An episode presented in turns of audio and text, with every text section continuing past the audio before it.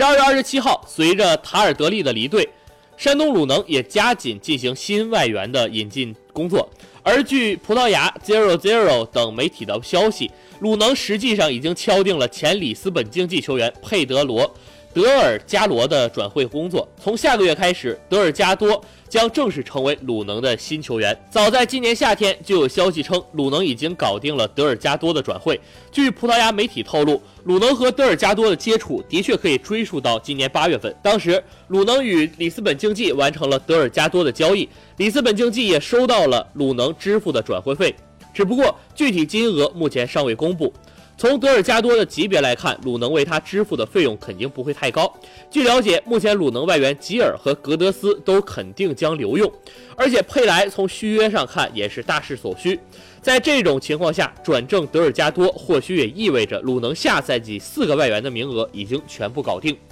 值得注意的是，其中并没有亚洲外援。佩德罗·德尔加多今年二十一岁，司职中场，曾是葡萄牙国青队的成员。值得一提的是，这名球员过去并无在俱乐部一线队出场记录。出道至今，德尔加多只在国际米兰青年队、里斯本竞技 B 队等次级别队伍踢球，因此此次加盟山东鲁能，或许也圆了他成为正式职业球员的梦想。